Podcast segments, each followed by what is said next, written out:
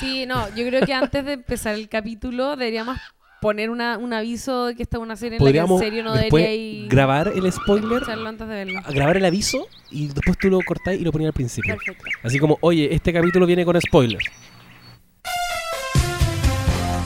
Sí, sí, esas palmas. ¿Cómo está mi gente? Muy Festival de Viña, año Gracias. 1990. Mm, ujú. Muy Germán Valenzuela Esta es en una el canción- Buenos días a todos. Germán, ¿dónde te encuentras? Hola, mm, Margot Cal en ese tiempo. sí. Margot Jorge. Cal. Margot, Jorge, estoy en el centro de Santiago, en el Paseo Humada. Qué Hola, grande. hola. 22 grados esta mañana en la capital.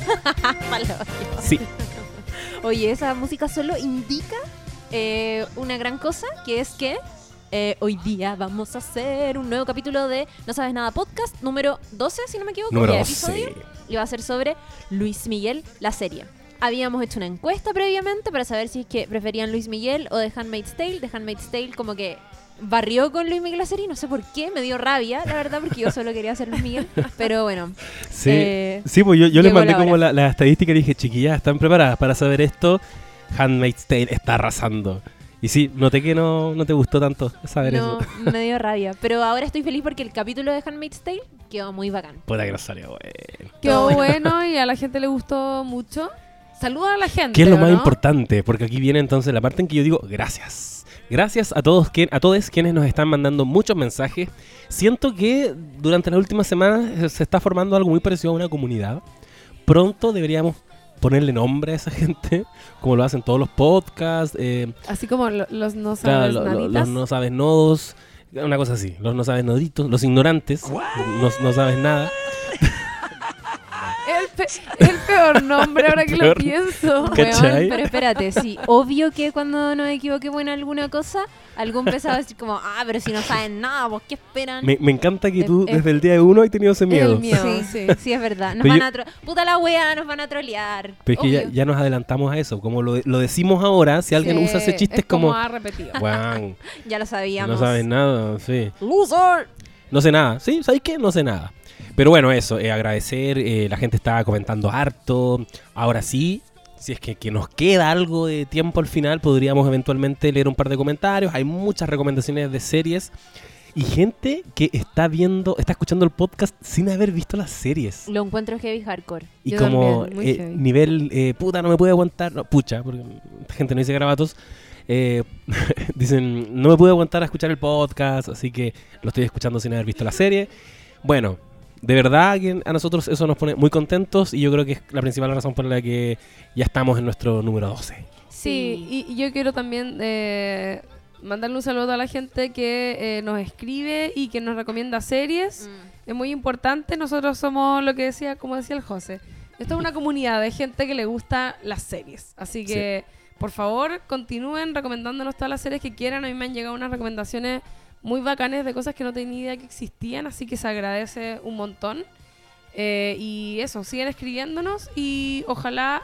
Ah, además también no sabemos de qué vamos a hacer el capítulo siguiente. Sí. Así que pueden también recomendarnos a ver si... Ahora es cuánto. Sí, ahora es cuando. Ahora Oye, es cuando. igual quiero dejarlo acá planteado. Yo les tengo súper pedido Bojack Horseman en Uh, sí. octubre, porque sale en septiembre, porque vamos la temporada. Ah, ya. Sí, porque yo tengo que ver, yo no he visto nada.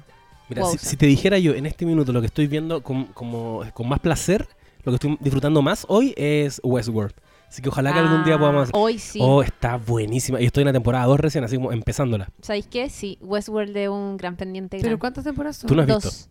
Te va a Ah, gustar. ya. Dos. Sí, a ti te va a A gustar. Ya. ti te gusta la ciencia ficción igual. ¿Sí? Sí. Sí. Y es filosófica, que es lo Ah, más importante. Ah, ya, bacán. Sí, no, a ti te va a gustar Caleta. Te va a gustar. Ya, bacán. Oye, pero lo que nos convoca hoy día es Luis Miguel, así que propongo que nos metamos al toque y de lleno en, en Mickey. Y para eso empieza a sonar la música de eh, Los Sims, que descubrí que es música de Sims, eh, no en modo construcción, sino en modo comprar uno.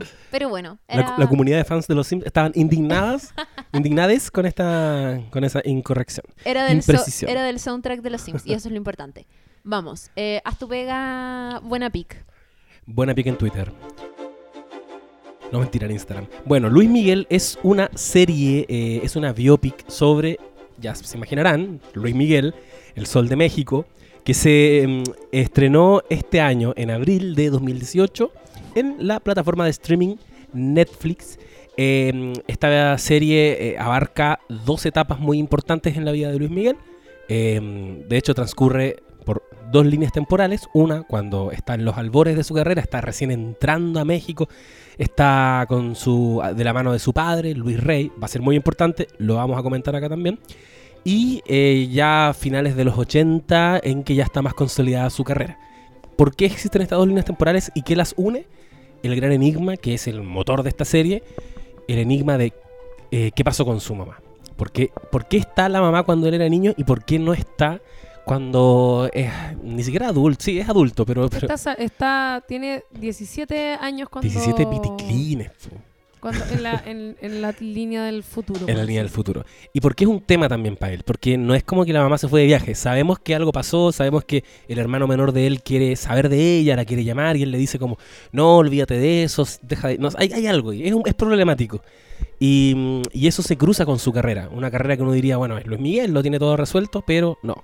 Lo tiene todo excepto a, a la mamá. No sé, Oye, me decir, muero. de- sí, palo yo. Decir algo muy importante, que es que em, la serie de Luis Miguel fue autorizada, apro- aprobada por él. Claro. Que siempre fue, bueno, y por eso también despertó mucho interés porque Luis Miguel eh, siempre ha sido súper hermético con aspectos de su vida privada. em, y por eso también se han creado muchos misterios y mitos alrededor de su imagen. Eh, siempre fue, ponte tú, em, un secreto a voces en la prensa amarilla, toda la relación que él tenía con Luisito Rey, se decía que él lo había iniciado en las drogas y en el sexo a muy temprana edad, eh, que lo explotaba, obviamente se hablaba mucho de eso. Y también se hablaba de este otro cuento que tenía con la mamá. Nunca, hasta día de hoy, ningún periodista ha podido establecer con, con total certeza y diciendo como súper pam pam vino vino con Marcela Basteri, que es la mamá de Luis Miguel, pasó esto en el año tanto y esto fue lo que ocurrió. Onda, nadie sabe eso. Entonces siempre eh, fue una cosa que despertó mucha curiosidad. Además, porque él siempre decía que amaba mucho a su mamá, siempre, de hecho su hermano Alejandro, eh, no sé si ustedes se meten a su Instagram, él siempre sube fotos de la mamá, como que siempre dan a entender que Marcela Basteri fue muy importante para ellos, pero nunca se supo más de ella ah, que, no sé, desde que desapareció en el año ochenta y tanto. Entonces, mm, como decía, y tú ese era como el gran motor y el hecho de que Luis Miguel mismo haya autorizado esta serie es como, wow, por fin vamos a saber como la, la verdad de toda esta weá y hay que verlo. Esa es la gran promesa de la serie. Esa es la gran promesa. Yo, sí. Luis Miguel, les voy a contar la verdad de la milanesa.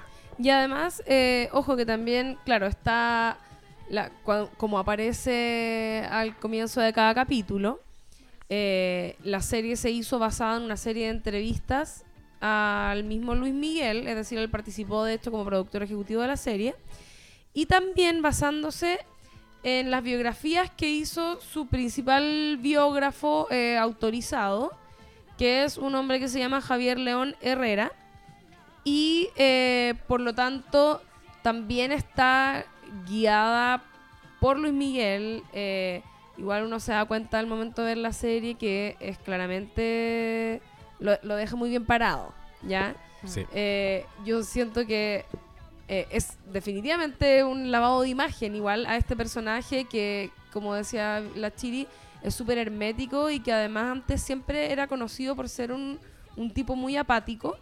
Y por lo mismo, eh, ahora que te lo muestren eh, desde su vulnerabilidad, uno es imposible no empatizar con Luis Miguel, sobre todo que te muestran al, Luis Miguel niño, ¿cachai? En, su, en la intimidad de su hogar, con su familia, con la relación difícil que tenía con su padre, etcétera. Entonces, eh, tiene, no sé, siento que igual se nota un poquitito esa, ese amor que le pusieron a, a Luis Miguel eh, y que funcionó. O sea, yo creo que ahora a mí antes a lo mejor me caía un poco mal Luis Miguel, ahora lo quiero mucho y me da mucha pena Sí, y sufro. ¿cachai?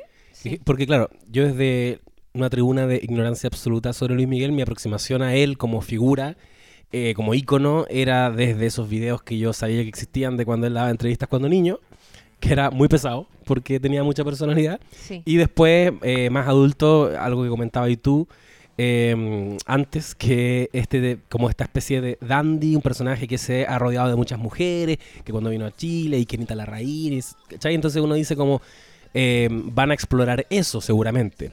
Y quienes, y quienes lo conocían más probablemente habrán sabido todo esto que ustedes dicen, lo de Luisito Rey y lo de Marcela, su madre, que estaba desaparecida, pero aún así, con lo hermético que es, no tenías cómo eh, anticipar que él tenía, estaba viviendo esta procesión, esto terrible, que es lo que te muestra la serie, que, que es necesitar a la mamá, que no está la mamá en su vida.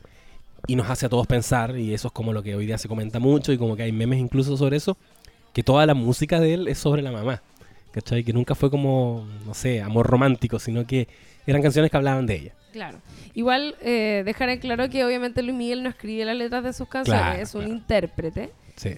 Eh, pero, eh, o sea, claro, yo ahora escucho las letras de Luis Miguel y, siento que podría, obviamente porque uno los busca y por eso los encuentra, pero como mensajitos entre medio que hacen referencia a, a la falta que le puede hacer la mamá o que al final es eso, es la falta, ¿cachai? Es como, en serio en la canción eh, Tengo todo excepto a ti, es como, es real, ¿cachai? Onda, Luis Miguel de verdad tiene todo excepto a su madre y lo encuentro gay. Sí, y eso se conecta con otra cosa que yo les comentaba antes que mi, o la idea que uno tiene normalmente de una biopic, o la estructura tradicionalmente que toman como decisión narrativa, es contarte cómo el personaje llega a convertirse en este ícono, ya sea que construyó un gran imperio de lo que sea, un empresario, un músico, lo que sea.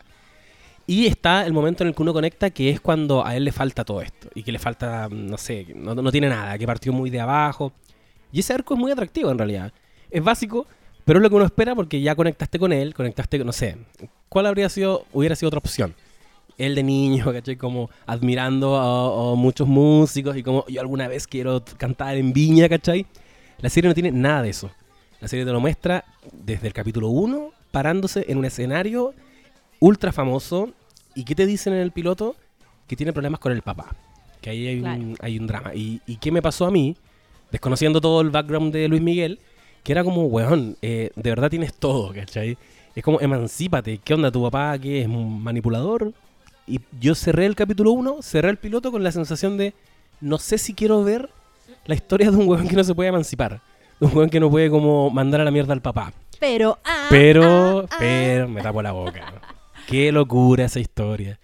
O sea, es que, bueno, de hecho, el, el, la serie parte efectivamente con un capítulo 1 eh, que parte muy arriba porque eh, te introduce al tiro la historia de él con su padre. ¿Cachai? Parte con Luis Miguel. De hecho, en el primer capítulo, en, en ese caso serían como tres líneas temporales, porque parte con el concierto en Paraguay, que en la temporalidad de la serie sería como el capítulo 7, no sé, 8, 9, no me acuerdo. Eh, parte con ese momento, porque obviamente es un momento muy álgido y que te, te sienta como las bases de que se va, a tratar, se va a tratar esta historia, que no es solo Luis Miguel tratando de hacerla, sino que es eh, un concierto, ¿no es cierto?, repleto de gente, todo esperando a Luis Miguel, Luis Miguel tras bastidores antes de salir a, cantar. ¿Bastidores?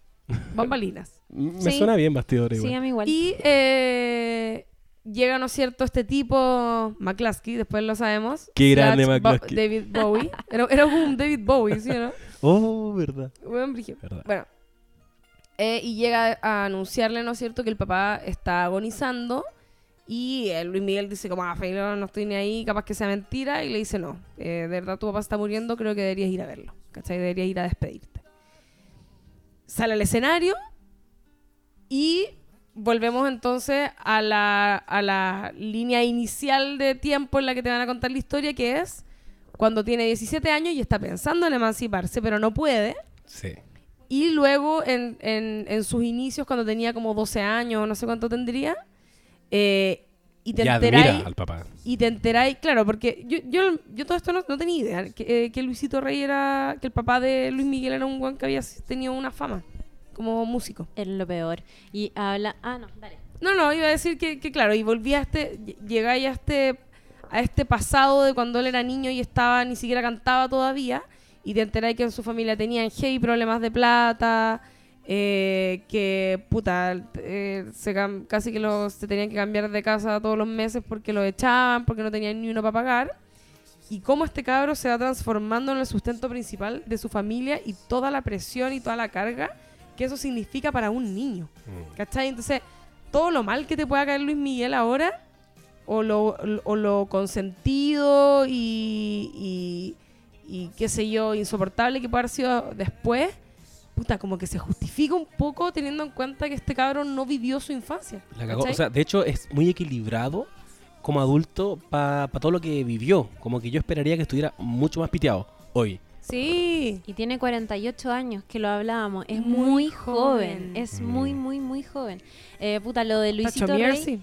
Lo- sí, sí. Y está pololeando con una loca como... Ah, pololeando. Está emparejado con una loca como de, de novio. 20 años. 19, 20 años, creo Sí. que tiene. Hace un par de días salieron fotos de ellos en Miami celebrando el cumpleaños de Alexito. Y, Oh. mm, y muy de fiesta y sale como con esta niña muy joven. Viejo de Generec.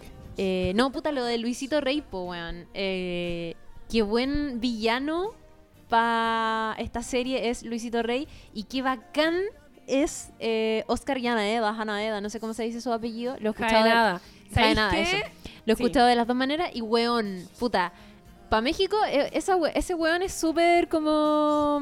No sé si... no- importante no es la palabra, pero este weón eh, interpretó a Cantinflas y cuando se hizo público que un español iba a interpretar a Cantinflas en la película, muchos mexicanos rechazaron esa wea, ¿cachai? Es como, ¿por qué eh, Cantinflas lo va a hacer un español y no un mexicano, ¿cachai? Con razón igual para rechazarlo. Con súper razón. Muy parecido, pero guardando proporciones con lo que despertó Gael García, no Sí. la película, en su momento, que es como, pero ¿por qué la protagoniza un mexicano? Debería ser un chileno. Ya, como, Claro. wea, estúpida, a mi juicio, eh, en algunos casos, eh, que despiertan ciertas producciones como muy ligadas a países.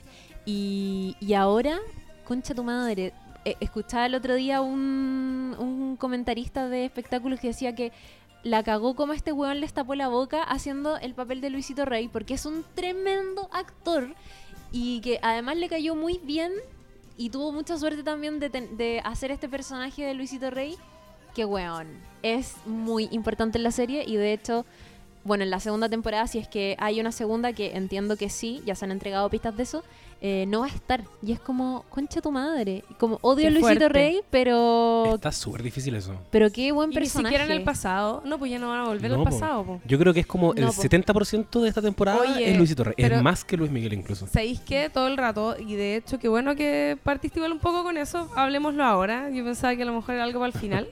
pero el casting de la serie es palpico. Sí. Partiendo por Sí. Jaenada, que eh, es un actorazo, yo lo conocía porque este igual es como el rey de los biopic.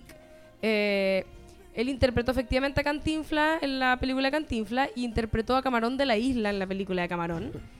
Que se manda en un papelazo así ya brígido. Eh, que mm, una cosa que me perturbó mucho, eso sí, es que en la serie Luis Miguel ponen a Jaenada, a Luisito Rey, hablando de Camarón no sé cuántas veces. Sí. Y hablando de cantinflas. Y es como, no, paren, por favor, ¿qué están haciendo? La primera vez me hizo Ah. gracia cuando habló de camarón y fue como, ah, camarón hablando de camarón.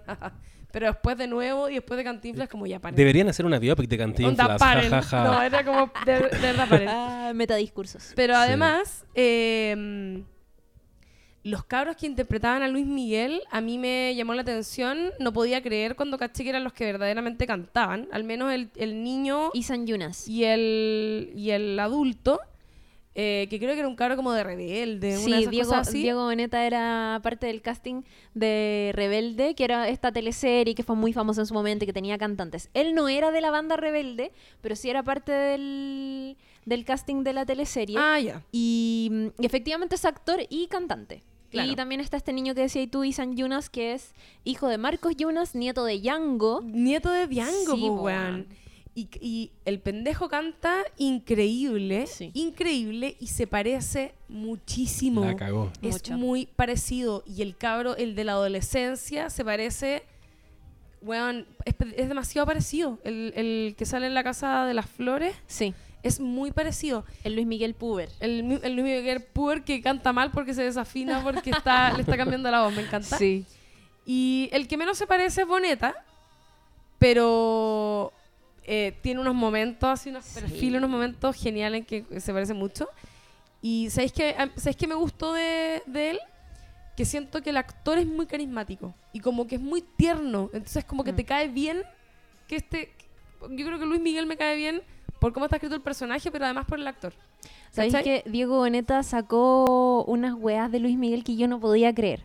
De partida, bueno, él canta y hizo todo un trabajo de coaching con. em, con, con puta, gente que ayuda a trabajar los papeles a Penélope Cruz, creo, ¿cachai? Ah, el weón se fue como a España a trabajar este personaje. De hecho, si ustedes buscan fotos de Diego Boneta antes de la serie de Luis Miguel, van a cachar que ese espacio que tiene entre los dientes ¿Diastema? eh, no, no es de él, ¿cachai? Oh. Se hizo como un trabajo odontológico. No, Sí, Me real. estáis hueveando. No te estoy, estoy hueveando. golpeadísimo. Yo El pensé weón que se se lo hizo- habían pintado. Es que no sé en Al, qué habrá adol- con- al- al en- adolescente se lo pintaron claramente. no sé en qué habrá cons- consistido, pero sí es cierto que se hizo un trabajo acá para tener como esta separación La entre los dientes que Luis Miguel en la actualidad ya no Ya no lo tiene, ya no Claro. lo tiene, sí. Eh, Qué hueón, no sé para qué se lo juntó. sí, Era como su gracia. Era como Mac de Marco. Diastema se llama eso. ¿En serio? Mira. Eh, y efectivamente se metió a clases de canto para poder eh, a llegar como a los tonos que solía usar Luis Miguel para interpretar sus grandes canciones, se aprendió las canciones Claro. y se entrevistó junto con Oscar con Luis Miguel. Ellos dos fueron los actores que tuvieron la oportunidad de conocerlo y de hacerle preguntas. Cuando él ya autorizó la serie fue como ya cabro, van a tener una entrevista con Luis Miguel, así que preparen sus preguntas para los personajes porque esta parte es como súper importante.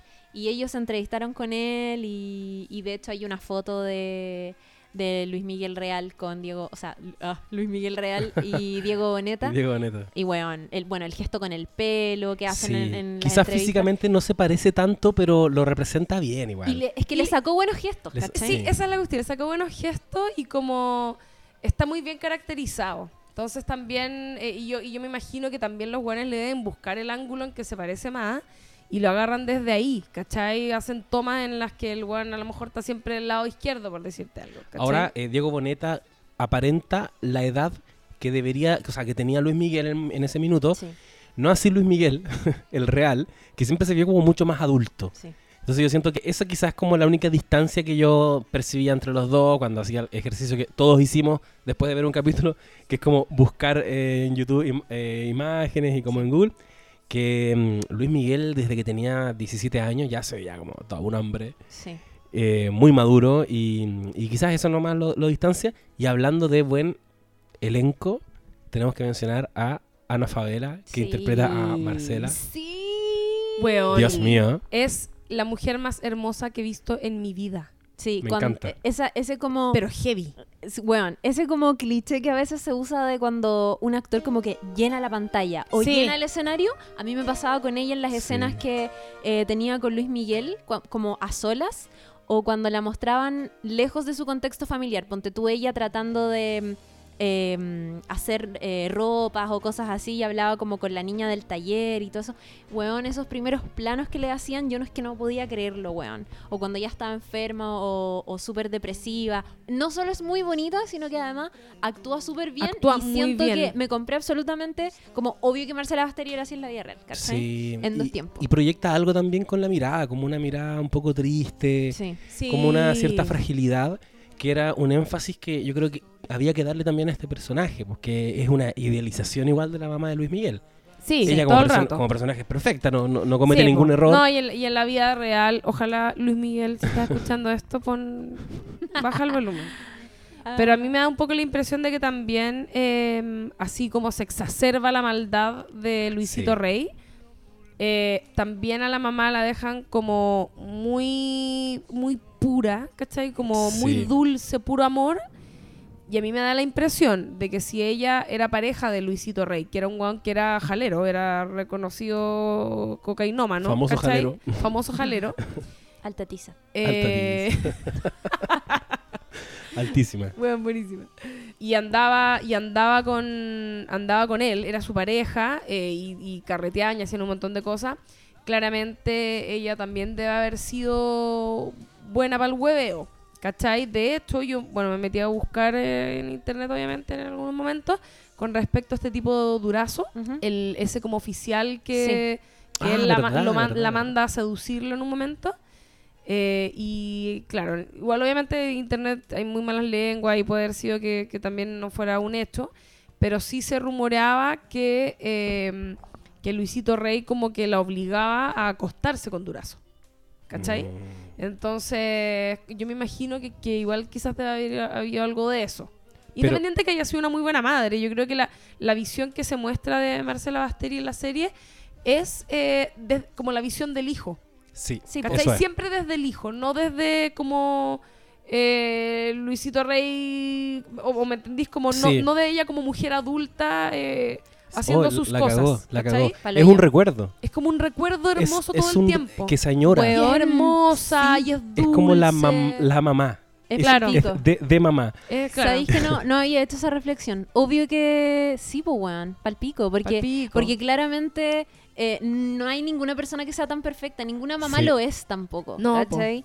Eh, obvio que sí. Pero es muy eh, efectivo y hace desgarradora Sí. esta historia. Y uno se lo compra, no, sí es paloyo. No, heavy. Oye, me llamó la atención lo que decíais sobre las entrevistas eh, de Luis Miguel cuando niño, solo quiero hacer un paréntesis. Ah, ya, por favor. Que a propósito de, mm, de la serie se, se volvieron a sacar videos clásicos y como hacer el paralelo de... Ese es un trabajo que está súper bien hecho, que es cómo la serie eh, recrea momentos ultra conocidos y muy importantes en la vida de Luis Miguel que puta pasaron a la historia. Como por ejemplo cuando va a este canal de Juárez, eh, este canal de, mm, de televisión con Luisito Rey y canta La Malagueña Salerosa, que es igual. Es igual, como que hay un Sí. trabajo de imitación y de Sí. representación súper realista del momento eh, real. Eh, está ese, está el concierto en Argentina donde él le canta a Marcela a su mamá en el escenario, Claro. que también si buscáis el video original, Sí. puta, es igual, Oh, es muy parecido. Y, y bueno, y su- surgieron estos videos y también surgieron muchas entrevistas de él cuando chico, entre ellos la entrevista que le hizo Patricia Maldonado Sí. en Chile. ¡Qué weón! Sí, efectivamente, fue en el año 82. Él tenía 12 años, como la entrevista más mala onda que le han hecho, y yo te juro que entiendo que el weón haya sido pesado y como me así agrandado, porque las preguntas que le hacía eran palpico. Le preguntaba, ponte tú, em, ¿tú sabes, Luis Miguel, que vas a perder la voz en dos años más, cierto? Como-. Es palpico, es palpico. Oh, odio tanto a esa Y después le dice como, oye, tú grabas muchas canciones referentes al amor, que dices te amo, que te quiero mucho, can- le cantas a mujeres. ¿Qué sabes tú del amor? Weón. Como usted me conoce, yo generalmente digo la verdad en todo lo que digo. Yo nunca he sido partidaria de que los niños canten. ¿ah? ¿Se acuerda que yo incluso escribí un artículo referente a eso? Bueno, pero a lo mejor el, el niño tiene grandes condiciones y grandes cualidades, pero yo quiero conversar de otra cosa con él, con Luis Miguel. Y cuéntame, Luis Miguel. Tú sabes, Luis Miguel, que tú vas a perder la voz en unos dos años más, ¿no es cierto? O sea, por razones lógicas y obvias, tienes que cambiar la voz. Y a lo mejor tu carrera no va a ser el canto. Eh, ¿Has pensado lo que vas a seguir a futuro si tú pierdes la voz? Pues me gustaría ser arquitecto, abogado, eh, eh, agricultor. Pues no sabría decirte, ¿no? Todo lo que fuera. sembrar papa, remolacha, ¿no? ¿No? Sí, es bonito sembrar Es, es bonito, Se ¿no? ensucia con tierra. Pero me gustaría. pasar regio. Me gustaría algo que se refiera con el arte, el arte Ah, ya. sí, Ya, Algo así. ya. Tú grabas muchas canciones referente al amor. O sea, dice te quiero, te adoro, te amo. ¿Y, y qué sabes tú del amor? ¿Qué sé?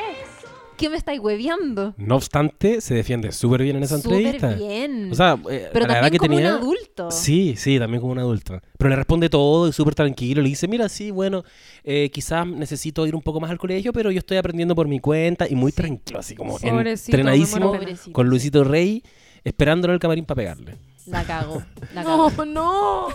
¿Por qué respondiste eso, Picha? Qué heavy. Sí, oye, solo quería hacer ese paréntesis y, mm, y no sé si ya lo dijimos o no, pero Luis Miguel autorizó esta serie de manera oficial, fue productor ejecutivo, eh, por eso también despertó mucho interés porque eh, habían muchos misterios alrededor de él y todos esperaban, yo creo, que en algún momento se aclararan y saber la verdad sobre muchas de las cosas que se decían.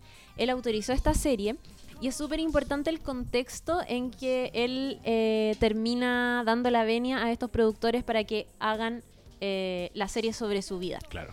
Y mm, hay una cosa que no se menciona explícitamente en la serie, pero en la sociedad mexicana el fenómeno de los mi reyes Es como mm, muy. Sí. Es, es muy, muy, muy clásico, sobre todo en los 90. Y el, el Mi Rey, que es este prototipo de dandy mexicano con mucha plata, bueno para las fiestas, que siempre anda vestido de marca.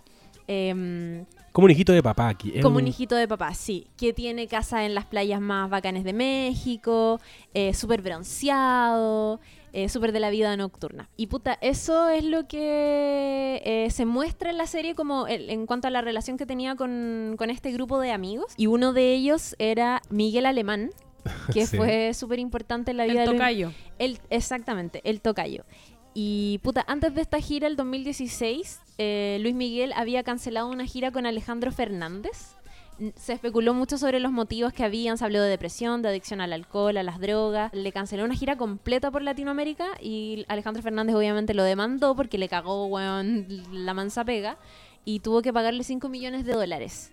Todo esto en un contexto donde él ya se había declarado, no sé, si- hace como un año o hace dos salió esta noticia que Luis Miguel se había, no sé si declarado en bancarrota, pero se estaba diciendo que no tenía ni uno, que estaba como desfinanciado y que arrastraba este problema desde lo que nos muestra la serie, que es este problema que tuvo eh, Luisito Rey con el servicio de impuestos internos, no sé cómo se llamará en México, pero que efectivamente no había pagado impuestos como por muchos años, mucho tiempo, y acarreaba esta deuda. po. Eh, también en ese tiempo acarreaba una demanda con su ex manager por un millón de dólares por el incumplimiento de contrato y se hablaba también de rumores de depresión y todo. Salieron unas fotos de él con sobrepeso que después resultaron ser falsas y todo. Estaba como súper cagado. Estaba en por- el hoyo. ¿Y por qué había cancelado es que la por gira? todas partes. Eso es lo que no se sabe, po. Se, especuló mucho que había un tema de adicción a, la- a las drogas, que estaba súper alcohólico, que estaba con depresión y como se, se dijo que por eso había optado por cancelar esta gira. Y Miguel Alemán, que lo decía la Lula, es a quien en la serie él llama Tocallito, que sale pero no sale tanto tampoco Sí. eh, para lo importante que fue. Eh, él es un empresario de muchísimo dinero que pertenecía a este grupo de los Mi Reyes y él es quien viajó a Estados Unidos para asesorarlo con esta demanda que tenía con el ex manager y él desde ese minuto toma un poco el control de su vida como mm, artística y se hace un poco cargo de sus deudas, de hecho le paga deudas, ¿cachai? Bacán. Y es, es tanta la confianza que existe él que, eh, o sea, entre ellos que él es el que lo insta como a hacer esta serie. Él es el que habla con eh, Metro Goldwyn Mayer, que creo, creo que es la Sí. productora asociada en Estados Unidos, y que junto con Gato Grande deciden hacer esta serie. Pero es él el que lo convence y el que lo apoya en toda esta situación dramática, ¿cachai? Qué, qué buena idea, porque yo creo que el- Súper buena idea. Luis po, Miguel después de esta weá se va a hiperforrar. De hecho, bueno, ojalá que lo traigan para el festival. Te lo juro que voy primera fila con bandana y weá. Vayamos. Weón, es que No, sí. Más encima, me- en al- a- a- lo voy a llevar a algo personal, pero me pasó que vi la serie, ya obviamente cacho las canciones de Luis Miguel y todo, pero después me puse a escuchar como los discos en Spotify y me di cuenta que, claro, pues, había un disco que estaba en mi casa, bueno, y me lo sé de memoria, pero una, esas weas que no sabéis que te las sabías. Como que reactivó una y como zona que lo puse y habían canciones que no sabía que existían y estaban en mi cabeza todo este tiempo, weón, muy heavy. Que la zorra. Encuentro que la estrategia de hacer una serie sobre tu vida, conociendo todos estos antecedentes que tenés tú como Sí. artista, era, bueno, era ir a ganar. No tenía, yo creo que no tenía por dónde perder y qué visionario fue, no sé si Miguel Alemán, pero él que lo apoyó y lo instó a hacer esta weá, puta, la raja. Pues de hecho, Spotify, que hoy día es una plataforma muy importante para escuchar música, después de la serie aumentó como 4000% las reproducciones de sus canciones, ¿cachai? Heavy, todas por mí. De hecho, una parte del Kawin, de lo, mismo que, Probablemente. de lo que conté tú, eh, una parte del Kawin yo entendía que tenía que ver con que la serie la estaban haciendo y él como que estaba poniendo cierta resistencia. Y lo que hace Mm. este amigo es decirle, bueno, la van a hacer igual. sí. Mejor hazte parte del proyecto y asesóralos para que tú les puedas dar un enfoque. Y, y es visionario porque es entender que este weón puede estar muy en el hoyo, puede estar muy en la caca, pero sigue siendo Luis Miguel, sigue teniendo una marca Eh, Exacto. que la puede capitalizar y que es la que nos hizo a todos, a todos, ver la serie más allá de si, eh, como en mi caso, conocía dos canciones, o la Lula que se sabe un disco entero, todos vimos la serie, ¿cachai? Luis Miguel, 20 años. Ese es. Es el que me sé. Lo vamos a cantar después, lo vamos a cantar. Me encanta. Oye, y eh, algo que a mí me mm, fue de las cosas que más me quedó de la serie eh, es el tema de la relación con el padre. Ujú. ¿cachai? Eh, que, que además, o sea, yo creo que hay también hay, hay un rasgo como patológico en Luisito Rey. eh, según mi análisis, basado en nada, en leer cosas de internet, eh, En ese es un...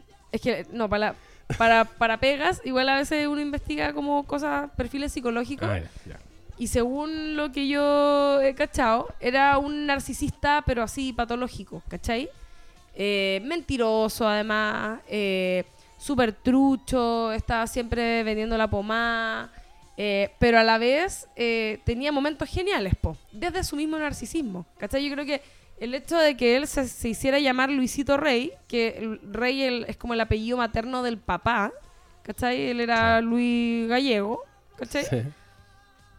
Eh, pero ponerse Luisito Rey, ponerse Rey en el nombre y después elegir también para tu hijo Luis Miguel, el Sol de. México, también tiene que ver con eso. Es como mi hijo es bacán, ¿cachai? Y, Claro. y lo levanta y, y le dice a todos los hueones te de arrepentir después de no haberlo contratado, ¿cachai? Como esa hiper mega confianza que tiene él en sí mismo y en su hijo. eh, está muy bien retratado en el personaje de ficción que hicieron, ¿me cachai? Sí, y, y esta tragedia que es que Luis Miguel esté condenado un poco al papá, porque él es Luis Miguel pese a Luisito Rey y gracias a Luisito Rey. Exacto. El weón todo lo cagado que, que pudo estar es por culpa de Luisito Rey. Eh, le amputó la relación con su mamá, pero al mismo tiempo lo convirtió en Luis Miguel. Y ese momento en que uno dice, puta, ¿por qué no se fue con la mamá? Bueno, igual el no haberse ido con la mamá, igual en momentos claves en que se apegó a, a este personaje que hoy día todos odiamos, lo convirtió en, en el ícono que es hoy día. Y además que es su papá, pues, weón. Yo, Sí. A mí, a mí no, no, me- no, no tuve ese efecto que tuvo en ti el, capítulo 1, como de pensar eh, a este weón que se emancipe el papá, porque de alguna forma es el papá, ¿cachai? Como además de manager y toda la weá que queráis que le impulsó la carrera y todas las cosas, eh, hay un amor ahí de familia, ¿cachai? Eh, padre e hijo, eh, Luisito Rey con lo mentiroso que era y manipulador, pero así ya brígido, un experto según en manipular a la gente. eh, puta, lo tiene convencido de que todo lo que hace lo hace por su bien. po. Entonces, eh, yo creo que lo que te cuenta la serie también es cuánto se demora él en abrir los ojos realmente ante las maldades y las manipulaciones de su padre. Y de hecho, en los primeros capítulos que te cuentan esta relación con esta mujer eh, que se llama Mariana, creo en la serie, Sí, Mariana. Shakira. Igual a chiquita. Es igual. Weón, es que qué onda que es demasiado igual a Shakira, la weá me desconcentraba por el pico. Eh, como que estaba todas las escenas como, pero si es Shakira. Así Y que es colombiana, creo también, la actriz. No, No, mentira. mexicana. Ah, ¿Es ya, mexicana? porque- no, porque- pucha. Onda, por favor, que sea la actriz del biopic de Shakira que debería salir solo porque existe, Obvio. que es demasiado igual. Eh, en esos primeros capítulos, cuando cuentan la relación entre ellos, eh, y ella le está todo el rato tratando de hacer ver que, eh, oye, tu papá eh, como que miente, ¿cachai? Tu papá me dijo esto, tu papá está tratando de alejarnos. Él, eh, partimos con eso, pero aún así, él, a él le cuesta. Es de origen colombiano. Concha tu madre. Bien.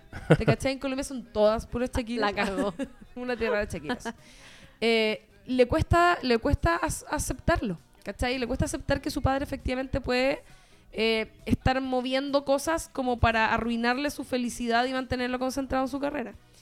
Y, luego son muchos capítulos más adelante cuando el weón ya tiene, no sé, varios años más, cuatro años más, cuando el weón decide romper definitivamente las relaciones, definitiva, definitivamente, eh, y bueno, no sé, hay un momento, yo siento que es cuando el momento de la pata de jamón, No, es que Icónico. momento- que es, heavy. creo que hay un Funko de esa weá, me dijo el Pablo. ¿Funko se Oh, lo necesito. ¿Esos Sí. No sé, pero no sé si es real. Yo no sé, me lo dijo. No sé si es real, Pero pero yo lo vi. Sería demasiado pronto igual. Sería muy pronto, sí. Sí. Yo creo que es falso, pero. Pero igual lo quiero. ¡Palpico! Y eh, ese momento es muy heavy porque uno ha visto al weón manipular, pero para arriba, para abajo, ponerle el gorro a Marcela Basteri, probablemente la mató. Onda, ya así el weón la peor persona del mundo. Pero aún así, en ese momento, en esa escena, cuando Luis Miguel está saliendo a un concierto y se está yendo y el papá lo está esperando afuera con la pata de jamón, weón, me dio mucha pena. A mí igual. Y esa mezcla de sentimientos, creo que es, esa, es porque está muy bien hecho, weón. Sí, solo, ¿Cachai? solo demuestra lo bien que está construido el personaje. Yo creo que tiene también que ver con que eh, Luisito Rey, a diferencia de, de Luis Miguel, y por eso es tan importante que esté Luisito Rey, reúne muchas características que uno espera de los personajes en ficción, que uno, que uno agradece y que uno valora. Que es, por ejemplo, que sea consistente. Sí. Que, que en la realidad es un imbécil, y como nosotros sabemos que esto está basado en la realidad, lo odiamos, pero si esto solo fuera ficción, sería, no sé, Tywin Lannister, ¿cachai? En Game sí, of Thrones. sí. Sería un weón que tú admirarías solo por- a nivel de ficción y dirías, weón, está ahí con la pata, eh, esperando al hijo, ¿cachai? O, o no sé, o sea, va a morir con las botas puestas y como ese tipo de aspectos que uno dice, bacán. Y hace cosas. Que esa es súper importante igual en, en ficción, que es como tú apañas a los personajes que están impulsando las cosas. Y él es el que impulsa desde el minuto uno a la, a la carrera de Luis Miguel. Exacto. Versus Luis Miguel, que es un weón que pareciera que se deja llevar, ¿cachai? Sí, po. ¿O no? Sí. Y es, cari- y es carismático Sí. Luisito Rey, es muy chistoso además. Weón. ¿Cachai? Tiene actitud. Solo quiero decir que Oscar Jaenada, concha tu madre. En esa escena es como ya. Qué No, huevo más seco. Onda Ídolo. que lo nominen a algo, weón. Sí. Sí. Intentemos premios para darle premio a Jaenada. Puta, a mí me, me- me llegaba a dar risa en algunas partes las vendidas de pomada que tenía Luisito Rey. ¿Cachai? Weón, cuando están. Cuando. Eh, no me acuerdo qué weá estaban discutiendo como el nombre que le iban a dar a Luis Miguel para un disco.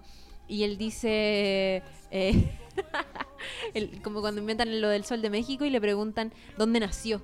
Y el weón Claro. como todo nervioso ahí inventando. eh, no, es que nació en, Vera- en- eh, nació en Veracruz o nació... no, porque, weón, era, era, había nacido en Puerto Rico, pero a lo largo de su carrera se inventaron como dos eh, ciudades mexicanas de donde supuestamente había nacido, ¿cachai? Sí. Qué manera de vender la pomada. O cuando trae a estos artistas a su sello discográfico y, le, y más encima esa manera como española de hablar tan vendedora de pomada.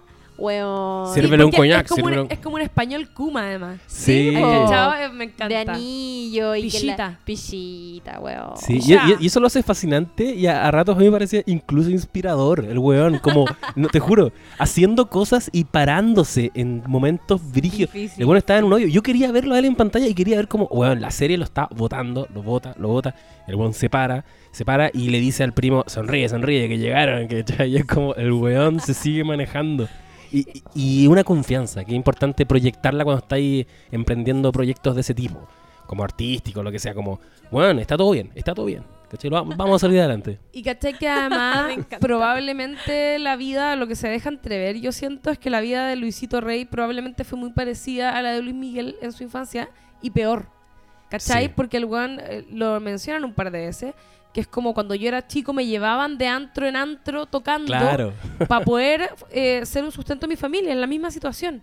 ¿Cachai? Como que el tipo finalmente, ¿a qué voy? Como si hiciéramos la, la vida que fuera Luisito Rey la serie, eh, eh, pasaría lo mismo que con Luis Miguel, que es como, ah, puta, entiendo por qué el weón es así.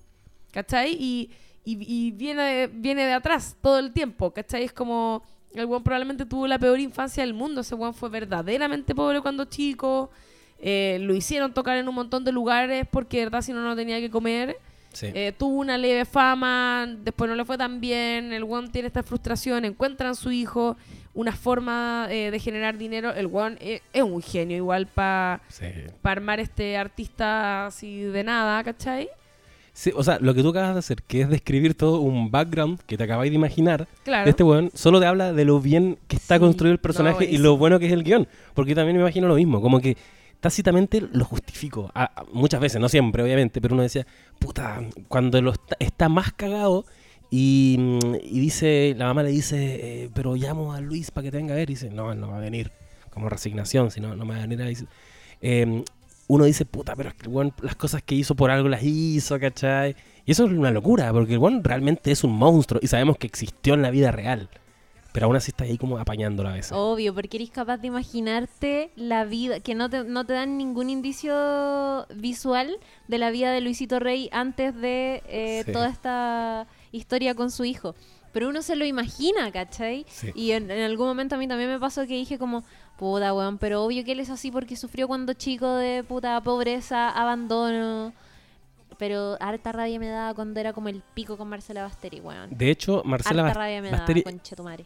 cum- cumple esa esa función, justamente. Lo que tú estás diciendo ahora, que es que nos dé rabia Mm. al final. Porque tú igual tenés que tomar partido como espectador. Y dices como, ya, lo apaño mm, muchas veces, pero calmado. Está Marcela Basteri.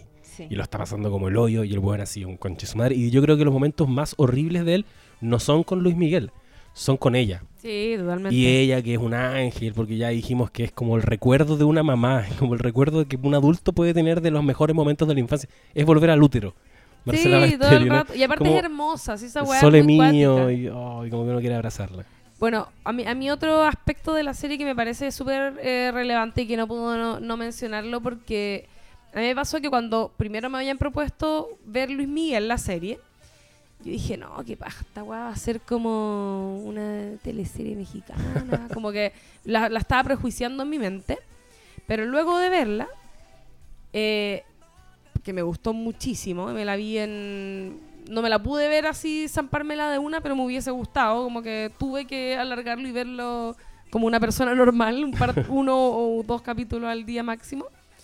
Em, y lo que más rescaté finalmente fue el hecho que fuera como una teleserie mexicana, pero bien hecho, ¿cachai? Que fuera, que tuviera esta identidad latinoamericana que tiene en todo, en todo sentido. Desde la estructura, cómo está estructurada la historia, siento como las escenas, ponte tú, cómo terminan las escenas, los movimientos de personajes dentro de las escenas, que entran y salen, o, o, las, como el impacto en su rostro, ¿cachai? Miradas así eh, como cargadísimas de, emoción o de tensión. Eh, los peinados, que también era muy ad hoc a la época como 80s, 90s, ¿cachai? Maquillaje, pelo así gigante, unas pelucas como del puma, ¿cachai? Claro. Eh, eso me gustó, me gustó muchísimo y, y, además, obviamente, todo esto de que se hable de Lucerito y Verónica Castro y el Festival de Viña y, ¿cachai? Como siento que también apela, es como todas estas cosas que han salido últimamente que como que apelan a la nostalgia de, de algo que, que, viviste o que recordáis.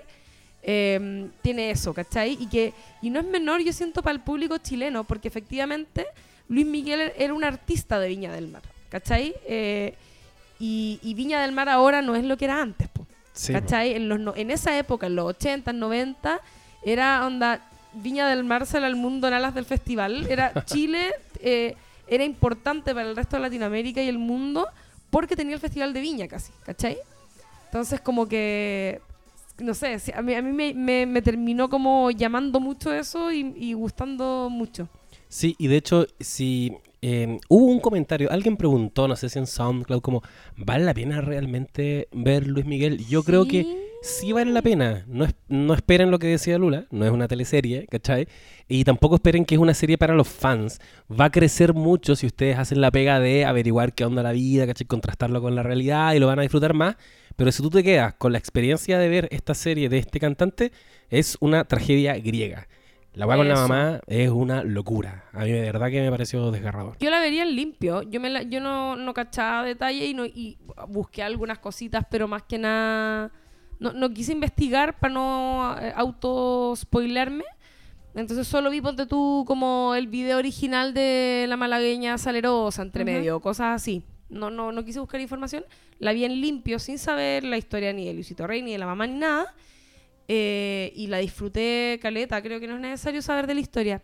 Y, y, por otro lado, yo al menos la recomiendo eh, mucho, obviamente, la he lavado todo el rato, eh, pero creo que está bien escrita, creo que tiene presupuesto y eso se agradece, ¿cachai? y está condensada, por el problema de las teleseries no es que las teleseries sean malas, sino que son muchos capítulos. Entonces, en 100 capítulos obviamente estiré el chicle, pero en 12 no. ¿Cachai? Y la weá está bien hecha. O sea, Acapulco te muestran Acapulco, una weá filete, sus buenas casas, los conciertos, los efectos al menos del mar de gente, como del público mm. gigante, se, ven filete, encuentro. Se ve súper bien. Sí. Em, no sé, en relación al tiempo que llevamos, si podemos hablar del el final de... No, y, faltan hartas cositas igual. Hablemos, hablemos del final. Igual a mí me pasó que yo viendo la serie y me me obsesioné un poco, no a gran escala tampoco, pero sí me dieron muchas ganas de buscar cosas, como por ejemplo cómo eran los personajes en la vida real. Yo no, no sabía cómo era Luisito Rey en la vida real, ¿cachai? Lo había visto un par de veces, pero no lo recordaba. Eh, busqué obviamente a la ama de, de Luis Miguel también. Busqué a Isabela Camil, que es eh, Erika en la vida real que Erika, Erika en la vida real, ¿Ya? ya, Sí. él- en realidad... La prima, la prima. la- claro, Ah, la la prima, prima. comillas. Entre comillas. Eh, y, y también quedé como, chucha, pero ¿por qué le hice prima? Como que necesitaba subsanar esa inquietud de, eran primos en la vida real. Y bueno, y ahí descubrí que no, que en realidad eh, él era muy cercano a la familia de Isabela Camil, que era la verdadera Erika, que efectivamente fue su pareja durante siete años. Em, ¿Qué- ¿Puedo decir un dato? Es que Sí, sí. Para la gente que está escuchando, porque me parece que ustedes no la ven. Jane the Virgin, No, no Yo la veo. La, ¿Sí? la empecé, la O sea, empecé. la- sí. sí, pero no. Isabela. Camil es hermana del actor que hace de Rogelio de la Vega. ¡Obvio! Weón, casi me Palpico. muero. Onda, caché ese dato y La weá "Concha tu México". Weón, sí. Sonaron mariachi mientras decía eso. Paltico. Ella, de hecho, es como actriz y modelo, y Luis Miguel estuvo como siete años con ella. eh, y en realidad, originalmente ella se llamaba Erika Sotrestar, pero se cambió su nombre a Isabela Camil porque su mamá, que es una modelo muy famosa que se llama Tony Starr, se casó con Camil Garza, que es un empresario eh, muy famoso, y ella se fue a vivir con ellos cuando era muy chica, entonces se cambió el apellido. Ah. Por eso se llama así. Oye, te tengo otro dato. Paulina Dávila, o sea, en verdad, eh, Mariana Jasbeck, Sí, que Ah, es la- ya. ella, sí, sí, sí. después fue pareja, no sé si lo sigue siendo, del director Alejandro González Sí. Iñárritu. El- el que aparece en la historia Sí. es él, el Sí. que le toma las fotos, Sí. el con el que cree que le pone el gorro. De hecho, esa weá quería decir, porque Mariana Jasbeck, que es efectivamente la fotógrafa, la Shakira en la serie, Shakira. Shakira. em, se, se cierra como su participación en la serie con esta supuesta infidelidad de parte de ella con uno de sus eh, Exnovios. exnovios, que en la serie lo llaman el moro. En la vida real a, a González Iñárritu se le dice el negro. Esto le- lo conocen como el negro, ¿cachai? Dato. Y, y, el, y la fiesta en la que Luis Miguel tiene esta conversación con ella, donde terminan y todo, supuestamente era el matrimonio de Yuri. ¿Cachai? Qué genial. Que no sé si lo dicen en la serie, Creo pero que lo Oh. dicen. lo dicen ya. Creo. Pero en la vida real eh, fue el matrimonio de Yuri, cuando ellos terminan y todo.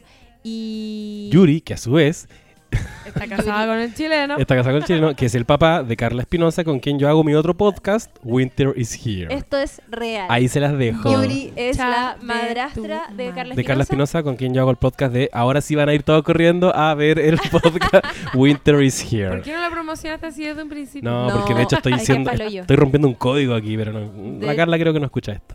Mm, No, sí, como que ella, no, no sé si la incomoda, pero nosotros siempre le cantábamos como, eh, como la, la ¿Cómo canción era? Era, este. eh, hay un límite que rompe el Se deseo. decía como, no me molesten con esa weá, esa canción me paga la universidad y como... Qué Sí. fantástico, me encanta. No, eh, es brigio. Eh, y sí, po, era eh, Alejandro González Iñárritu, director de Babel, eh, Amores Perros, The Revenant, no sé cuál otra. Ahora a G. Iñárritu, Y bueno, lo cual me parece muy chanta. Sí, como Sí. que dejó El apellido difícil y y, se quedó con el- lo mandó a la Sí. Se quedó con el doble. R. Bueno, el moro lo llaman en la serie, que en realidad era el negro. El negro. Eh, y también hay otro personaje que no quiero olvidar, no quiero dejar fuera, que es Roberto Palazuelos. Que... Oh, qué chistosa esta wea. No, sí, weón. cosa, qué cosa? Qué Roberto, personaje, sí. Roberto Palazuelos, que en la serie es uno de los eh, amigos de Luis Miguel que fo- formaban parte como de este... El grupito, el sequito. esto- Los sí, Mi Reyes. esto- los Mi Reyes, estos jovencitos socialites de... Estoy seguro que Eh. si un mexicano escucha esto, es como escucharnos a nosotros decir que formaba el grupo de los zorrones, que le llaman allá los chilenos, los zorrones, sus amigos los zorrones.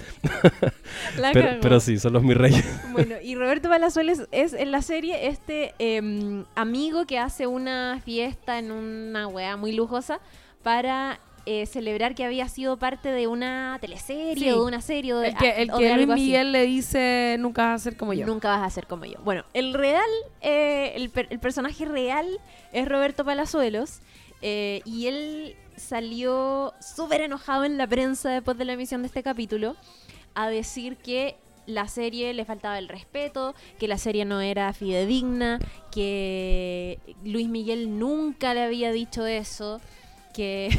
Y, y como que quiso lavar su imagen. No en una cuña que solamente reafirma lo bien que está representado en la serie. La cago. Y de hecho la voy a insertar a continuación. Por favor, métete- mete la parte en que él dice que pertenece a la dinastía de los Palazuelos. Sí. Yo soy, ¿cómo, cómo es el nombre? ¿Roberto? Roberto Palazuelo. Roberto Palazuelo IV, pertenezco a una de línea directa, dice. Sí, por línea, línea directa. directa. No, ¿Y y eso él como por línea de padres? se, No sé qué- qué se- clase de sí, po, dinastía es se esa. queja en el fondo de que la serie lo deja muy mal y dice como yo no tengo nada porque la serie da a entender de que él le tenía un poco de envidia a Luis Miguel Sí. y él dice eso nunca fue verdad Nosotros Y- no lo pelábamos porque yo tenía un avión, ¿Un y da avión? unas características que era mucho mejor que el avión de Luis Miguel y al final está reafirmando que igual el hueón. Sí, pues, y decía, yo era amigo del hijo del presidente, Sí. viajaba en un avión mucho mejor y la weá. Y él dice como, no me interesa ser Luis Miguel y si este eh, este pibe, no, este chavo no me, no, no sé, pero este, si este, Este weón, wey. si este weón no me pide disculpas públicas, bueno, no sé qué chucha voy a hacer,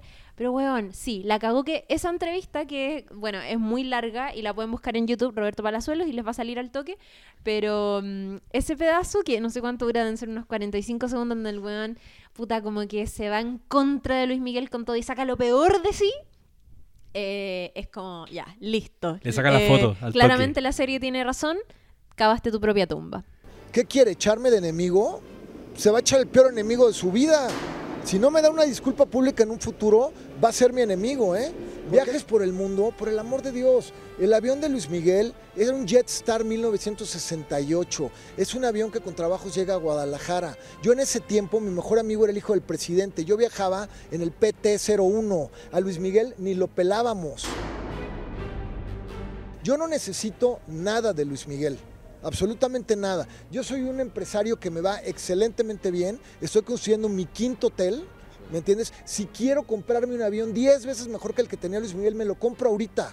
Mi abuelo es una eminencia, mi bisabuelo es una eminencia, soy Roberto Palazuelos cuarto en línea directa. Todos grandes empresarios, grandes abogados.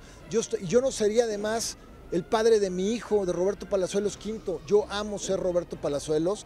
No me... Oye, eh, yo quería hablar un poco como de los temas que no se hablan en la serie, y, pero que sí se sugieren.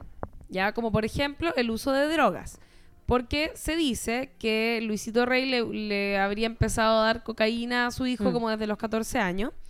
Eh, y de hecho es un tema porque se muestra a Luis Miguel eh, como un guan super carretero. Eh, sobre todo en este momento, después de que termina con Mariana, que está como súper lanzado, ¿cachai? Se agarra mina y toda la weá. Eh, pero nunca muestran consumo de drogas eh, ilegales de forma explícita. ¿Verdad? ¿Cachai? Y en ese sentido, ahí también entra lo que decía yo, como un poco de limpiar su imagen o mostrar una versión de él no tan cruda, ¿cachai? Pero sí se sugiere. O sea, en el caso del, del papá le da efedrina, que eso ya igual es heavy. Eh, pero yo revisando capítulos me di cuenta que efectivamente en, ese, el capítulo siguiente cuando termina con Mariana, que ese capítulo se llamaba Culpable o no, en el siguiente, eh, está saliendo del, de un hotel, creo, como por la puerta trasera, porque hay unas fans. Y eh, el doc, creo, o- ¿Quién es McCluskey? Ya ni me acuerdo quién es. El doc. El dog pero le hace, un, le hace un gesto como que se limpia la nariz. Ah, Y eso es como, obviamente era por Jale, pero es como la única eh, alusión directa que se hace al consumo de cocaína por parte de Luis Miguel. Tenés razón. ¿Cachai? Pero, se- pero está, porque Sí. un comentario que yo había escuchado harto era como, ay, el weón no la muestra nunca jalando a la wea chanta. Y no, po. En el fondo te lo sugieren, pero no te lo van a mostrar mucho porque obviamente están asesorados por eh, Luis Miguel, que no va a querer mostrarlo como un weón jalero probablemente, ¿cachai? Y hace poco eh, vi de nuevo uno de los últimos capítulos de la temporada en que él también es Bosa cuando está como recriminándole al papá todo el daño que le hizo. También es Bosa como esa época en que, en que lo involucró en, en actividades como ilícitas, ¿cachai? Más, más allá de lo de la Sí. plata. Más allá de lo... Sí, sí, sí. sí, sí, sí, Entonces como dice. que igual lo dice... Ahora, uno ahí puede empezar a especular qué tan consciente era él. Quizás era mucho más consciente, quizás era mucho... No sé, en la adolescencia. No, pero es tu papá, pues. Si tu papá te dice jala, obvio que jaláis, pues. Sí. Sí, es verdad. Ya, y, y, y, bueno, por otro lado también, otra, otra de las cosas como que no se hablan de forma explícita, pero sí se sugieren, es la enfermedad de Luisito Rey. Ah, Loco, sí. eso es muy importante. Porque Luisito Rey eh, murió como de neumonía. En, en la serie se habla algo como que hubiese tenido cirrosis o una cosa así, Sí. pero en la realidad era neumonía. Y obviamente neumonía es una de las enfermedades eh, o complicaciones derivadas de, eh, del SIDA. Claro. ¿Cachai? De una persona con, con SIDA, ¿no? VIH ya es como inactivo, ¿no? Ten- tendría que ser como Ah, claro. en su versión no tratada. Sí. ¿Cachai? Entonces, claro, también se dice, es una enfermedad, eh, creo que lo mencionan como eh, Tiene mala reputación. tiene mala reputación, eh, pero nunca la mencionan propiamente tal como lo que es. Sí, es verdad. Quiero, me acordé de la escena. Creo que otra weá que, que mencionan explícitamente y que me llamó la atención porque yo al menos no lo esperaba. Esperaba que lo insinuaran, pero que no lo mostraran. Bueno, tampoco lo muestran explícitamente, pero sí es el momento en que Luisito Rey le lleva una prostituta a Luis Miguel para que se inicie sexualmente porque cree que así eh, va a mantener la voz de hombre. Sí. Como esa concepción imbécil de que tenéis que hacerte hombre para que tengáis la hoja así y podíais seguir Claro. cantando y la weá. Y, y al otro día como que aparece eh, desayunando en el hotel y Luisito Rey dice como, dale un whisky, ¿no ves que el niño ha remojado el pepino o el pepinillo? No sé. Sí, verdad.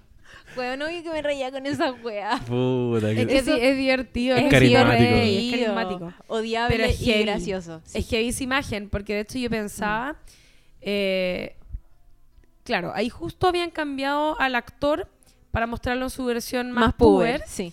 pero el weón seguía siendo un pendejo. O sea, tú hubieses mostrado esa misma escena, pero con el cabro chico y yo creo que te morí, ¿cachai? Te tiré por la Claro. ventana abajo. Como que de verdad que terrible, ¿cachai? La weá que le hizo el papá. O sea, si me decía ahora que el weón anda con una polola de 18 años, puta, no me cabe duda si toda su visión de todo está trastocado, ¿cachai? Sí. Oye, y yo quiero también aquí recordar a mi, mi amigo Sebastián Flores, que es con quien más hemos conversado sobre Luis Miguel, muy fanático. Estuvo hablando en un, en un programa de Nicolás Copano en CNN sobre esto, lo pueden buscar, Ah, está en YouTube. Y también escribió una columna en No es a la Feria que me dio luces de algo que yo no lo había pensado. Y es que eh, aparentemente también esboza la serie que, o no sé si la serie, o no sé si esto lo sacó de la vida real de Luis Miguel, pero el hecho de que la mm, actitud pasiva de Luis Miguel en la búsqueda de la mamá, porque igual tardíamente como que... Es como dejado, es muy Sí, esa weá, sí, como que toma las riendas muy tarde, tiene que ver también por cuidar su imagen. Como ocultemos, es, un- es una decisión de marketing también. Ujú. ¿Cachai? Que eso también es un aspecto que no se destaca tanto porque lo dejan como un huevo más frío, ¿cachai? No, pero, pero sí está. Está en la serie. Está explícitamente, sí. Ya, que es como, no, es que no se va a ver bien que se sepa que tu mamá está desaparecida, ¿cachai? Que igual es cuestionable. Él, es- él, él lo, lo dice, se lo dice directamente al hermano y lo habla, creo, con la mujer que contrata. Eh, y finalmente se decide a contratar al Mossad para buscar Sí. a la mamá y ahí ya como que se embarca en esa búsqueda. O sea, como ya pasándose un poco por la raja el, el tema de la imagen, si finalmente igual lo hizo, ¿cachai? Sí, sí. Pero es muy loco todo ese, todo ese periodo de tiempo en el que la mamá está desaparecida, cada vez más preocupante, porque al parecer dejó al hermano chico tirado, que es muy heavy. Eh, al parecer el papá le estaría mintiendo heavy, de acuerdo con la mamá, mandándole cartas, haciéndose pasar por la mamá, eh, para que finalmente... eh, puta... n- n- No está, pues, ¿cachai? Es como... O sea, el- más encima se sugiere en, la- en- en una escena bien, que está bien adelantada, me llamó la atención eso, entre, entre Luisito Rey y Tito, que él se como que se cura y eso es como el capítulo 3, es muy temprano. Y Tito ah, dice como lo que hicimos esa noche, está como curado dando jugo. Tito el tío, me refiero. Sí. Eh, y es como que lo que te deja entrever la serie es que la mataron, ¿cachai?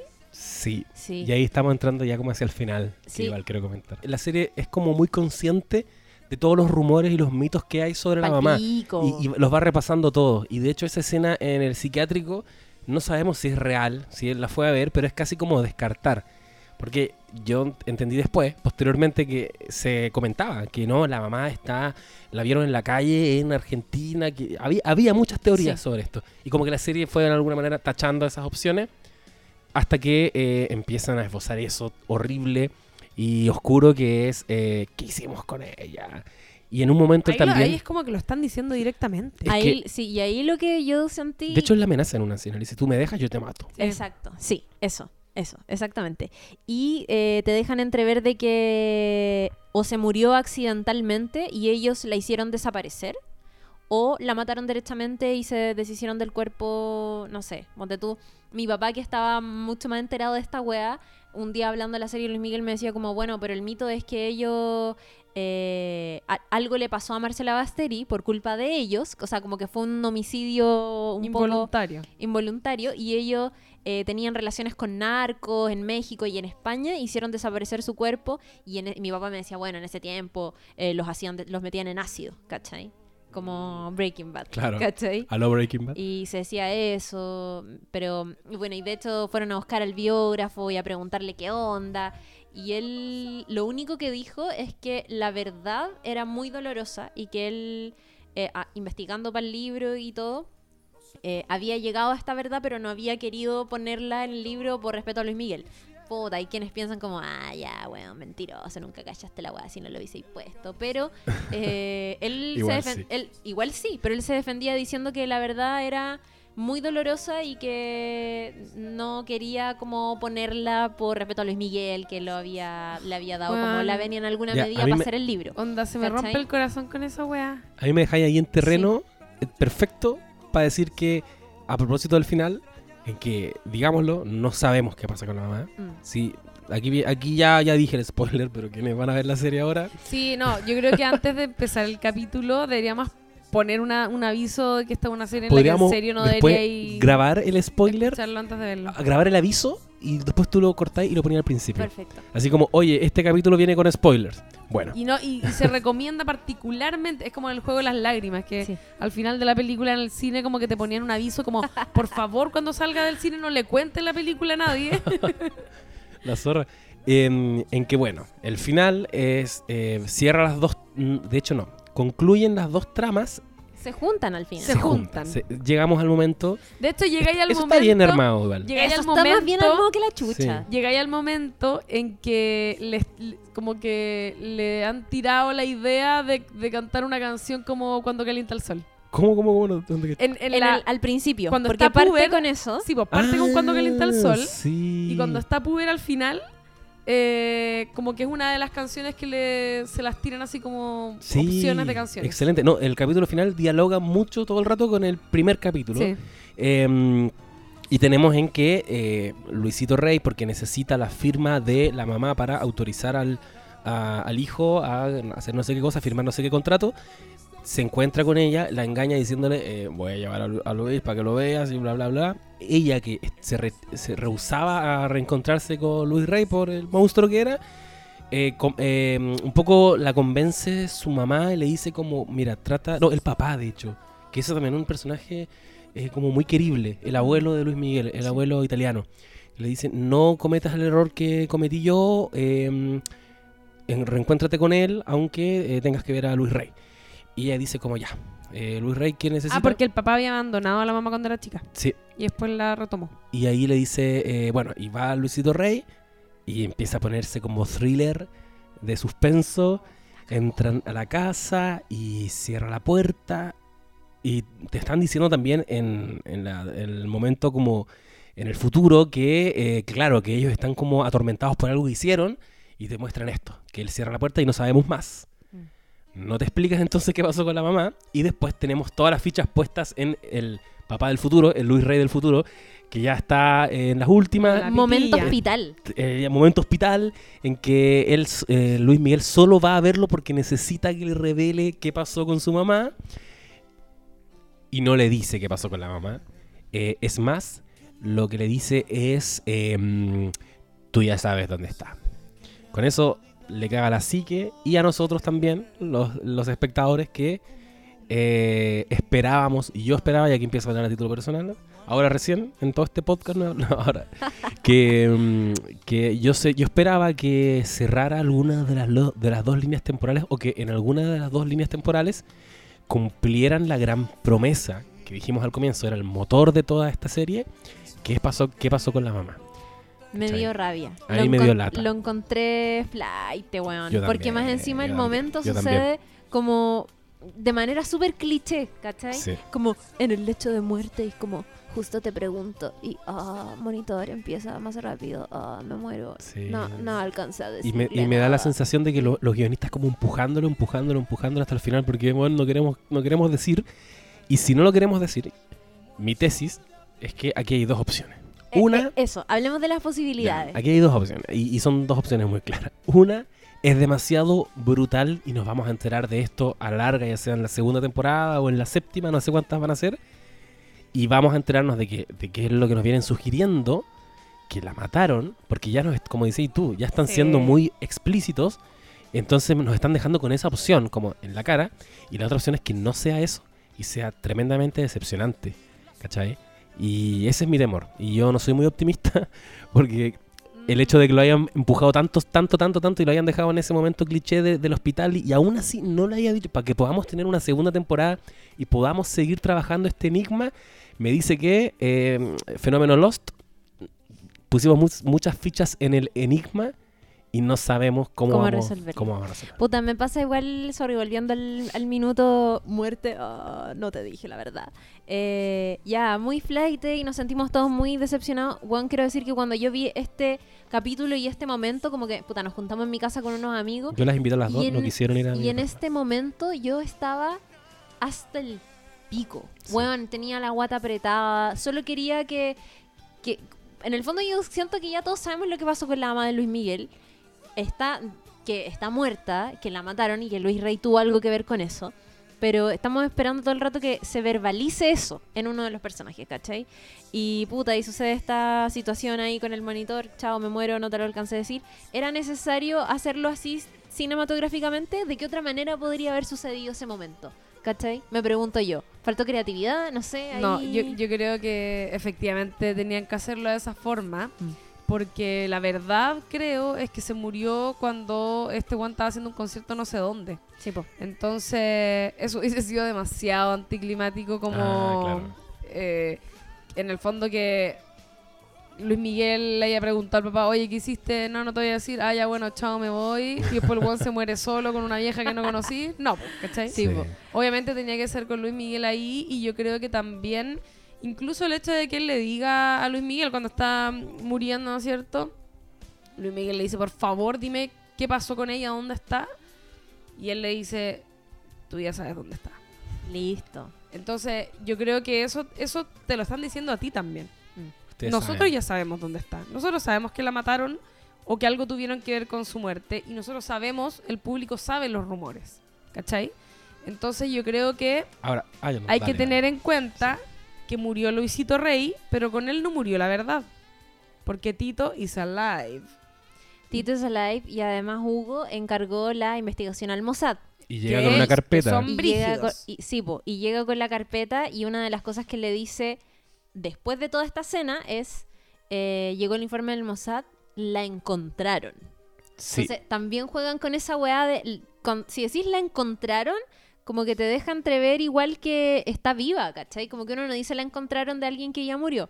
Pero todos sabemos que probablemente, Probablemente. no está viva. Entonces, ¿qué va a pasar en la segunda temporada? Que de hecho ya se está trabajando, ya subieron un par de fotos. No se ha confirmado tan, tan, tan oficialmente. Pero sí en Instagram andan rondando eh, fotos de los protagonistas diciendo como trabajando en la segunda temporada. Es, Ya, como es que- cierto que yo había escuchado rumores de que parece que Luis Miguel no estaría muy contento con la segunda temporada y que tendría dificultades para salir al aire. Eh, sí, no, al parecer no, no quiere que... Tiene dudas sobre si seguir haciéndolo. Yo quiero hablar de eso porque efectivamente tiene mucho sentido que no quiera seguir haciéndola Por porque es muy distinto hablar de cuando tú tenías 12 años Eso y mismo. tenías 17 Sí. a hablar hace algunos años atrás. Recuerdos de Facebook, por ejemplo. La Claro. Que nos dan mucha vergüenza. Hace, eh, eh, en el fondo estaría hablando de cosas que pasaron hace 10 años o no Sí. sé, Sí. 10 años para una persona que tiene 48 es muy poco. Y ahí hay otro episodio fuerte, importante de su vida, que seguramente no lo va a dejar muy bien parado, que es el, toda esta batalla legal con su hija, Michelle Salas, a quien reconoció el 2007. O sea, hace no Ah. mucho tiempo, ¿cachai? Yo quería decir, eh, también era, estaba dentro de mis cosas que secretos que se sugieren pero no se habl- no se mencionan directamente, porque en la serie también lo mencionan, antes de que lo diga la, la prima, por Lola, al comienzo, Sí. en un momento un amigo le dice, oye, algo de Sophie, y Sophie aparece, que es la mujer que eh, como que le quiere dar un beso en el matrimonio de Yuri, Ah, no sé dónde. Es ella. Es ella. Ella, ella es Sophie. Que es en realidad, eh, tiene otro nombre, pero que es la mujer madre de. Stephanie Salas. Ella, Stephanie Salas. Que es la madre de la hija. Harto se demoró en hacerse cargo entonces. Mucho Sí, tiempo. mucho tiempo. Mucho, mucho, mucho tiempo.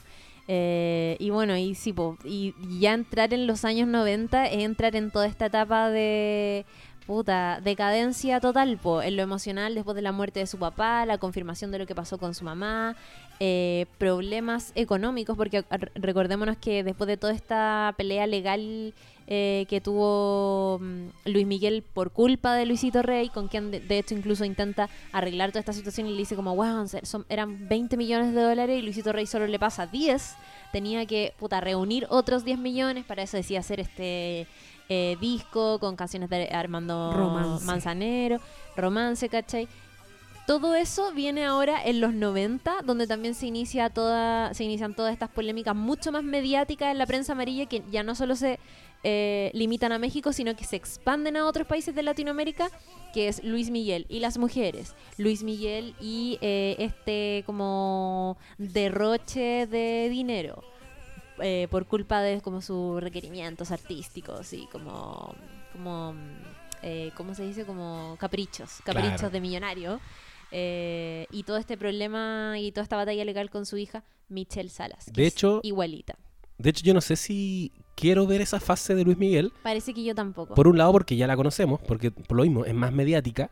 Este, esta etapa que decidieron abordar tenía, tenía el componente de no conocer a Luis Miguel, no conocer esta tragedia que él llevaba por dentro y que la proyectaba en la música y en el escenario, pero no sabíamos que le estaba pasando esto. Ahora los problemas los conocemos y tampoco sé cómo sobrevive esta serie sin el secreto, sin mantener el secreto de eh, qué pasó con la mamá y sin Luisito Rey, por supuesto. Sí. No- de verdad no sé ¿qué, qué me pueden mostrar que sea más interesante de lo que ya vi. Y no sé, un Luis Miguel que sigue añorando a la mamá pese a que sabe qué pasó con ella, pero ¿con quién se descarga? Si siempre estaba como este Luisito Rey a quien culpar, pero ahora Luisito Rey está muerto. Está difícil Y igual. Tito, pilla, un cero a la izquierda. Igual yo creo que. Palo hoyo. mm, e- efectivamente, esta serie con como una temporada, quizás con un final un poco distinto para poder cerrarlo, hubiese sido, pero así ya una joya. Sí. Es una muy buena temporada, weón. Yo encuentro realmente una muy buena serie. Vuelve Netflix a tropezar con la misma piedra, creo yo, que es la de no dejar las temporadas, no dejar las series en una temporada. Les ha pasado muchas veces. Hay muchas malas temporadas, malas segundas temporadas. Mm. Es que esa decisión, eh, mira, na- nadie la va a tomar nunca. Porque es decir, mira, ¿sabéis qué? Con esto que me puedo hacer más millonario, me voy a hacer un poco millonario nomás. ¿Cachai? Es como obvio que van todos, todos, no solo Netflix, sino que los guionistas, los actores, los productores, la gente que trabaja en la serie, es, es pega, ¿cachai? Sí. Obviamente, mientras más tiempo se mantenga, es mejor. Eh, Oye, sorry, ah. es que hace 11 minutos, arroba Diego en Instagram, que bacán que haya agarrado al arroba Diego, Diego Boneta, Seco. em, subí una foto que dice em- Embrace your dark side y sale así, muy Luis Miguel más Ah. mayor. Se viene la segunda temporada, cabros. Se y tu digo. lado oscuro, ¿eh? ahí quizás igual está dándonos a conocer algo. Por eso, por Oye, eso. yo creo que eh, por lo que caché no era permanente lo que se hizo en los dientes, creo. Pero debería haber sido permanente. Eh, Sin el diastema encuentro que se ve muy fome y muy igual a todos los hueones y eso le da el manso toque.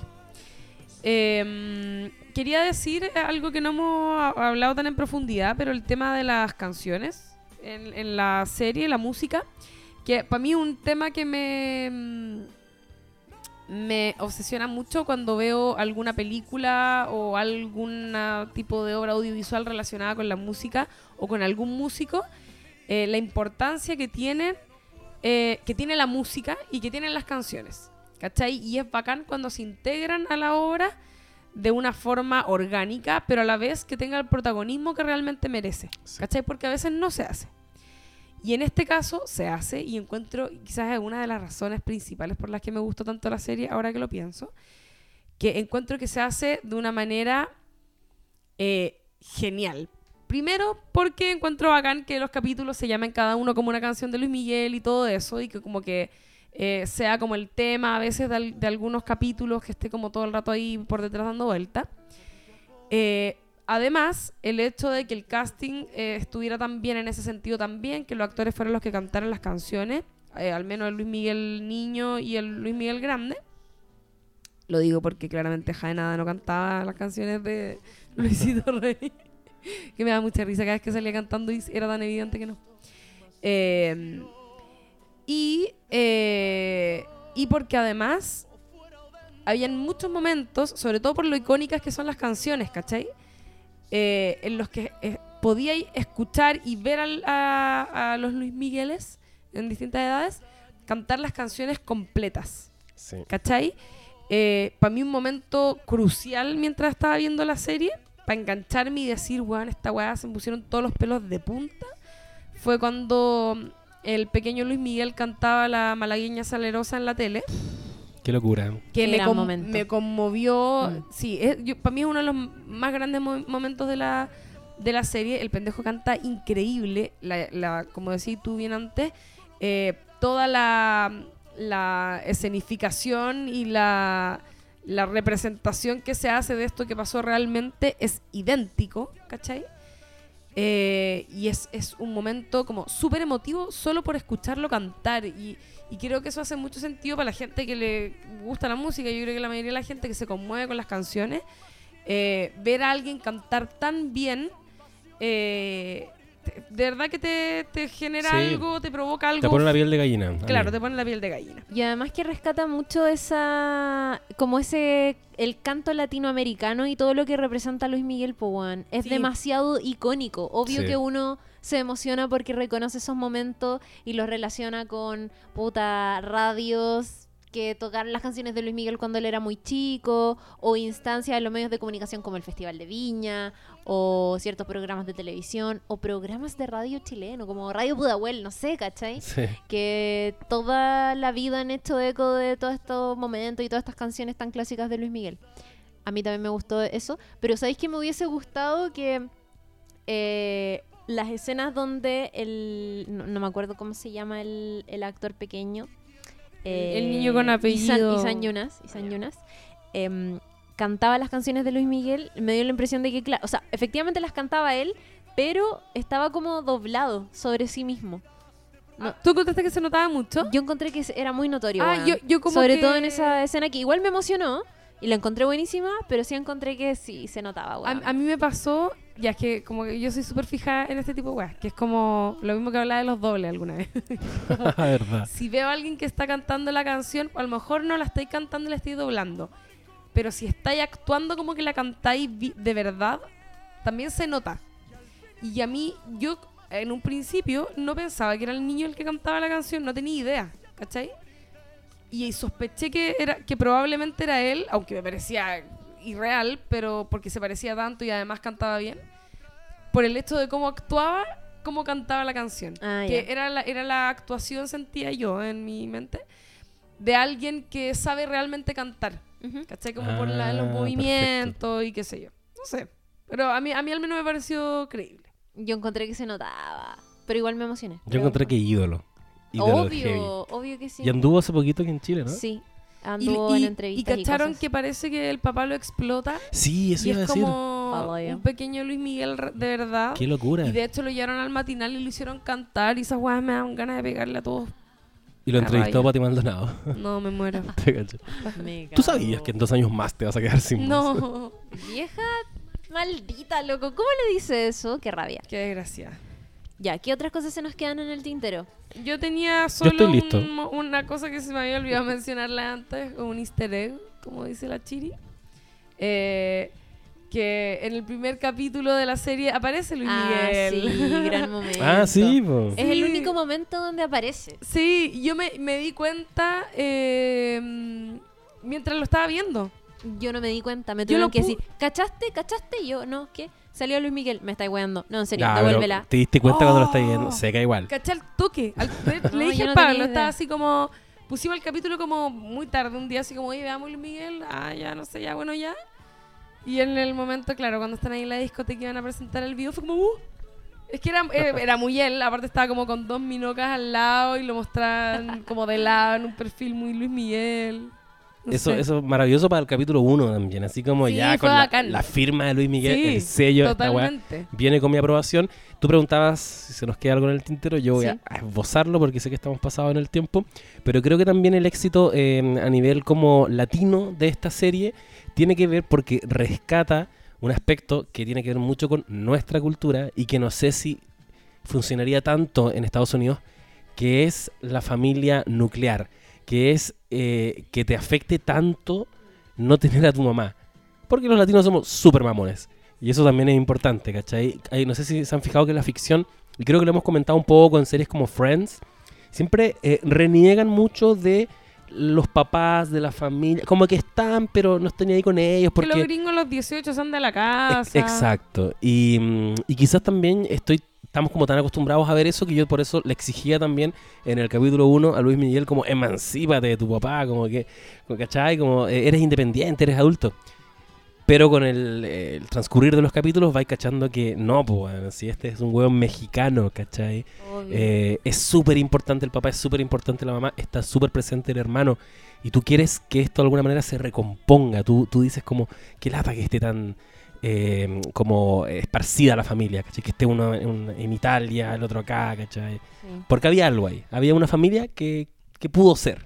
Y lo otro es que siempre, bueno, la industria cinematográfica no pertenece a Latinoamérica, entonces estamos súper acostumbrados a ver series y películas Sí, de ídolos que no son de nuestro continente, ¿cachai? No estoy diciendo que no se hayan hecho otras películas u otras series o cortometrajes, incluso no sé, sobre ídolos latinoamericanos, pero siento, y quizás esto es muy arriesgado a decir, pero Luis Miguel está en un podio mucho más alto que muchos otros probablemente de los que ya se ha hablado y por eso genera tanto interés también, no solo por su vida de misterio, sino porque también es muy importante, weón, para toda Latinoamérica, Sí. ¿cachai? Y, y agarra toda esta historia buenísima. Netflix, que puta está como súper arriba en la industria hoy día y siento que tuvo como eh, muchos ingredientes que, que claramente la iban a llevar al éxito. Así que Sí. eso... No se me ocurre otro ícono tan importante. Lo, lo he tratado de... eh, lo hemos conversado con... Juan Gabriel. ¿Sabes que ni siquiera sé si... Pero ¿y de Juan Gabriel No, Juan hicieron? Gabriel sí, Juan Gabriel bueno. sí, pero Juan Gabriel Hicieron una hicieron... teleserie. Sí. Pero estaba en Netflix y la Pero es que yo siento que Luis Miguel es más transversal aún.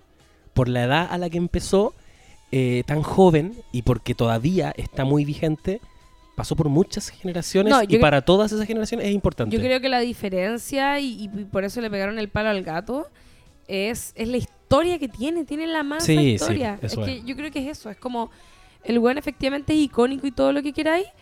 eh, y quizás está más cercano a nuestra edad. Porque obviamente Luis Miguel es para un público un poco más mayor. Aunque, o sea, perdón, eh, Juan Gabriel.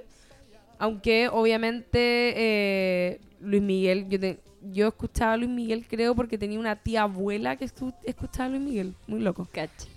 Pero, pero claro, yo creo que es, es el hecho de que el weón tiene una historia que es digna de contarse, aunque fuera un Sí. weón que nunca fue famoso, ¿cachai? Como que está en heavy su historia y que más encima sea Luis Miguel lo hace todo demasiado soñado para hacer una serie, ¿cachai? Sí, porque al final el juego aquí es que más allá de qué tan importante es el personaje, que la ficción que te van a mostrar te convierta a ese personaje en un hueón muy relevante, aunque a ti no te haya importado, ¿cachai? Si me muestran Claro. la historia de Juanito Pérez, eh, yo la empiezo a ver, quizás voy a después de ver la- esa biopic de Juanito Pérez, eh, averiguar del hueón y va a pasar a ser un hueón muy importante en mi vida, ¿cachai?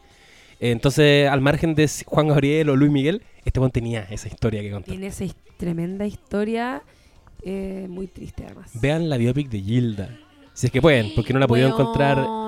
No, es que creo, sí.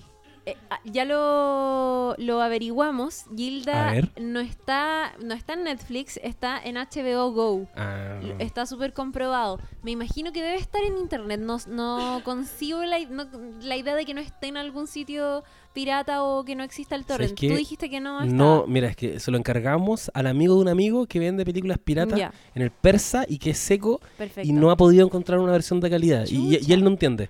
Entonces yo supongo que tiene que ver con eso, con que la tiene Bueno, HBO y... Está en HBO Go. Y sí, para los que no han visto la película de Gilda, weón, se las recomiendo, pero es que a ojos cerrados. Es buenísima. Es Natalia Oreiro en el personaje de Gilda.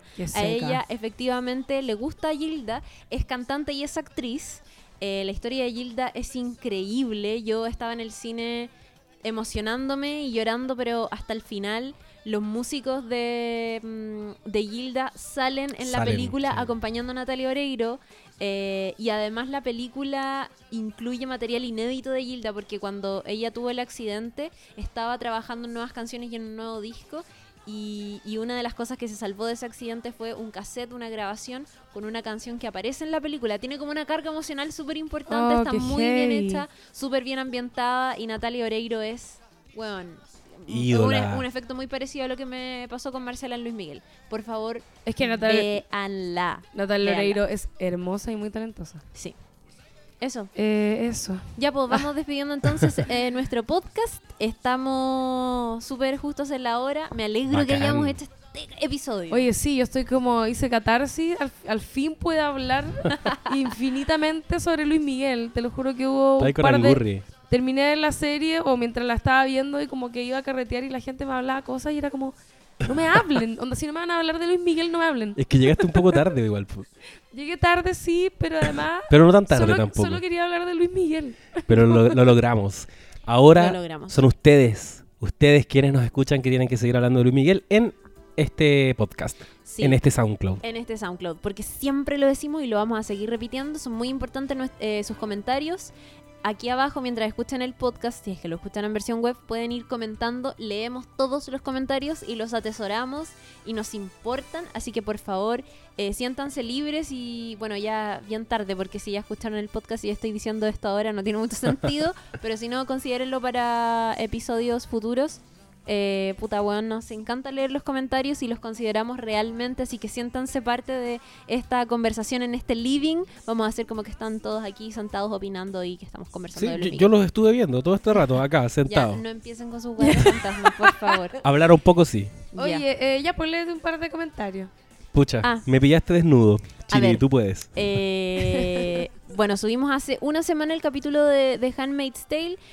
Tenemos eh, comentarios de Inti que dice que eh, pienso que sí hay que recomendarla, pienso que es completamente honesta en cuanto a la naturaleza humana y que hay que verla con respecto a lo que hablábamos nosotros sobre si seguir eh, viendo la tercera temporada de Handmaid's Tale o no.